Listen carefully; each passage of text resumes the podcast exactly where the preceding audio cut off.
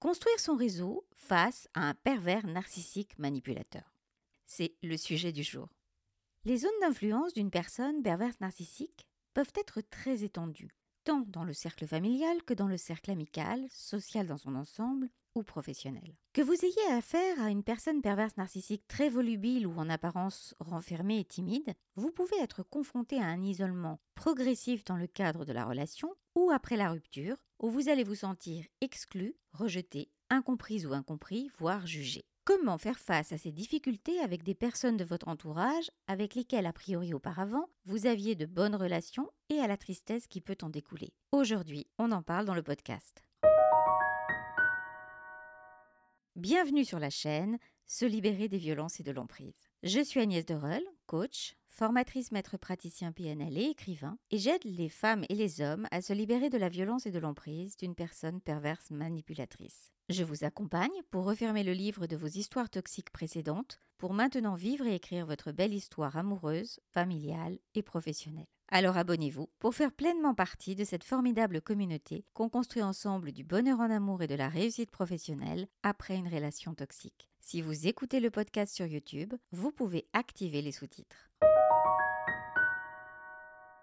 Premièrement, nous allons parler de la manipulation verbale du pervers narcissique. Il est des situations où les mots apparaissent comme des faits. Il est des gens qui énoncent des souvenirs, des choses qui disent avoir vécu avec une telle conviction que l'énonciation elle-même apparaît comme une vérité. Ils arrivent à donner tellement de détails, à avoir une telle émotion dans la voix, à traduire une telle colère, une telle peur, que face à leur discours, l'auditoire se retrouve fasciné et totalement convaincu par la véracité des propos. Et cet auditoire se dit Comment cet homme ou comment cette femme pourrait tenir de tels propos si ce n'était pas vrai?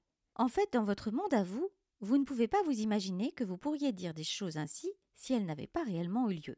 Dans le monde du cinéma, des séries, vous voyez des acteurs qui endossent des personnages et qui les jouent avec une telle force de conviction que vous adhérez à ce que vous voyez, à leurs propos. Ils sont les héros qu'ils incarnent le temps de l'histoire. Vous savez ainsi qu'il est possible de jouer une histoire, même si elle n'est pas vraie. Ainsi, dialoguer avec son entourage est une première étape pour donner aussi votre version des choses, expliquer une séparation. Mais il faut bien comprendre que lorsque c'est parole contre parole, il est très difficile pour l'entourage de se faire une idée précise de la situation. Comme je le disais précédemment, vous êtes donc bien placé pour savoir à quel point cette personne peut donner le change et être un bon comédien ou une bonne comédienne. Lorsque vous êtes victime d'une personne perverse narcissique manipulatrice, vous voyez comment la personne avec laquelle vous vivez ou avez vécu joue un rôle lorsque vous êtes en public, totalement différent de ce qui se joue dans votre intimité.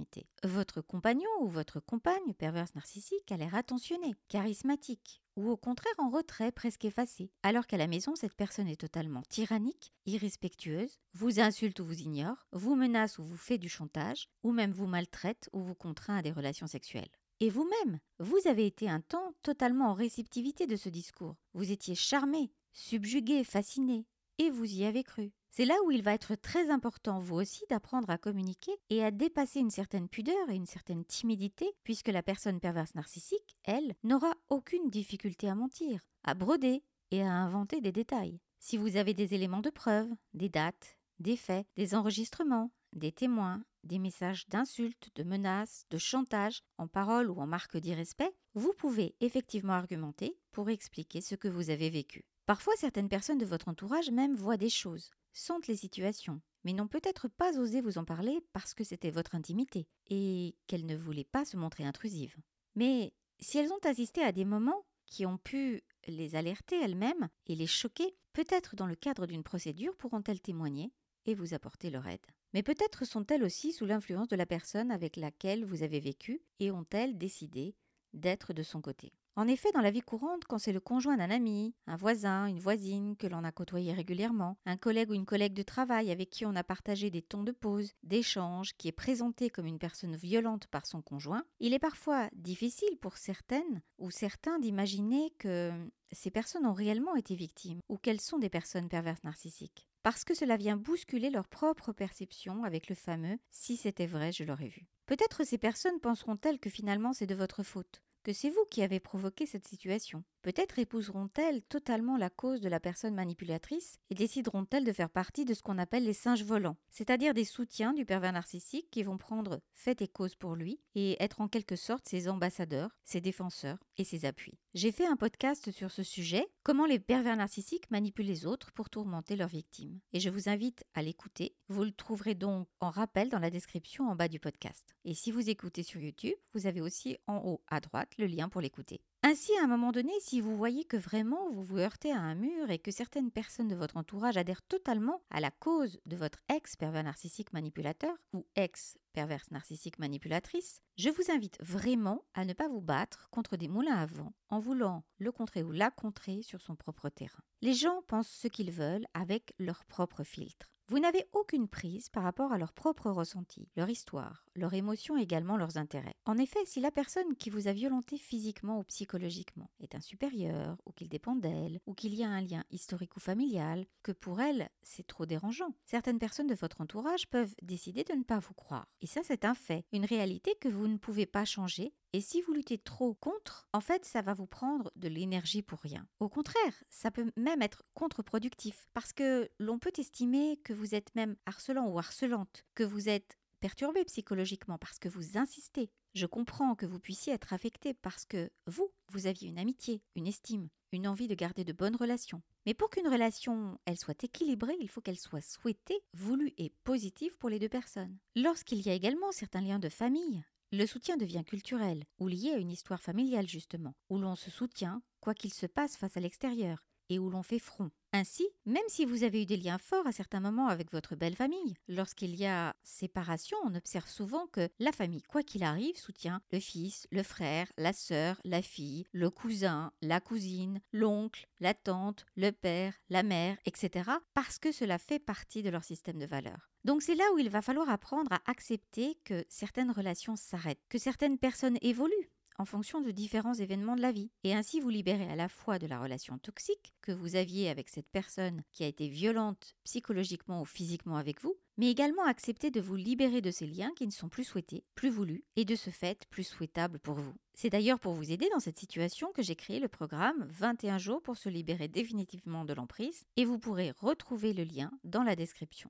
Vous pouvez également me contacter pour un entretien gratuit pour faire un point sur votre situation et voir comment je peux vous aider personnellement si vous le souhaitez. Souvent dans le cadre d'une relation toxique, vous allez être amené progressivement par votre conjoint manipulateur ou violent à ne plus fréquenter certaines personnes et à ne fréquenter que certaines personnes qui sont jugées elles-mêmes sous emprise et sous contrôle et qui sont donc pour le pervers narcissique manipulateur des personnes de confiance en quelque sorte pour vous garder sous cloche et conserver la mainmise sur votre vie. Ainsi, une étape importante va être celle de vous constituer votre propre réseau de relations. Vous pouvez d'ailleurs commencer par renouer le contact avec certains de vos amis que vous avez pu perdre de vue et qui seront peut-être très heureux ou très heureux d'avoir de vos nouvelles. Certains auront peut-être tourné la page et d'autres seront enchantés de vous lire ou de recevoir un coup de téléphone. La qualité des relations vaut souvent tellement davantage que la quantité. Et puis cette nouvelle étape de votre vie, naturellement, peut être le moment opportun pour rencontrer de nouvelles personnes et apprendre à développer votre propre réseau. Si à un moment donné vous avez renoncé à faire certaines activités sportives, culturelles, artistiques, c'est justement le moment pour renouer avec les pratiques qui vous plaisent et cela vous amènera ainsi à côtoyer un entourage en lien avec vos affinités. Sur le plan professionnel, si vous aviez envie à un moment donné de bouger, de changer de poste, de changer de région, d'obtenir une mutation, de déménager, de créer une activité professionnelle différente, cela peut être le bon moment. Et sur le plan professionnel, justement, grâce à la puissance des différents réseaux, que ce soit sur le net ou en présentiel, vous pouvez faire de nouvelles rencontres et être ainsi apprécié sur votre travail, sur vos interventions, sur votre comportement et non sur votre passé. C'est aussi intéressant de repartir sur des bases saines et nouvelles.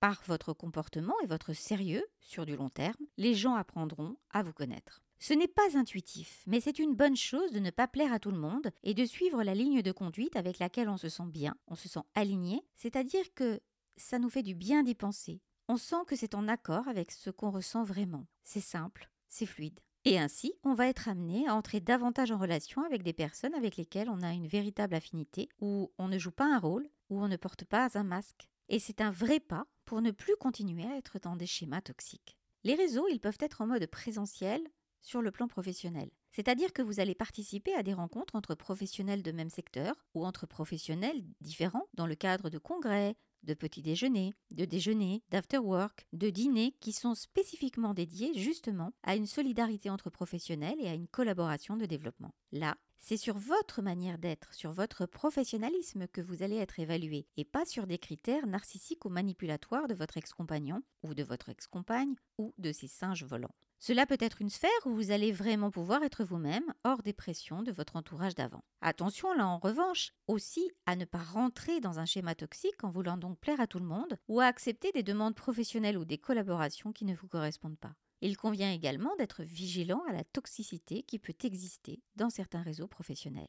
Les jeux de pouvoir existent partout. L'idée, c'est vraiment de nouer des contacts avec des personnes avec lesquelles vous avez vraiment envie de collaborer. Et un élément très important pour que ça fonctionne, c'est également de vous intéresser à vos interlocuteurs dans la spécificité de leur profession, de leur parcours, de leur secteur, et d'entretenir un lien qui soit une vraie découverte, un véritable échange, une collaboration intéressante pour les deux. Sur Internet aussi, un réseau que j'aime beaucoup, c'est LinkedIn, qui permet en fait de suivre des professionnels, de nouer des contacts en toute transparence, sur le biais de posts qui vont attirer votre attention, de likes, sur des publications que vous trouvez intéressantes, en interagissant. Et pourquoi pas en poursuivant l'échange en message privé. C'est aussi une façon donc de développer un réseau et d'avancer sur des bases saines. Autre façon que j'apprécie beaucoup dans le cadre des réseaux pour les personnes qui sont à leur compte, c'est le coworking qui permet aussi de développer des nouveaux contacts, de changer d'air et d'énergie. Dans le cadre du salariat, une façon de développer son réseau est également celui de saisir les opportunités de formation, par exemple.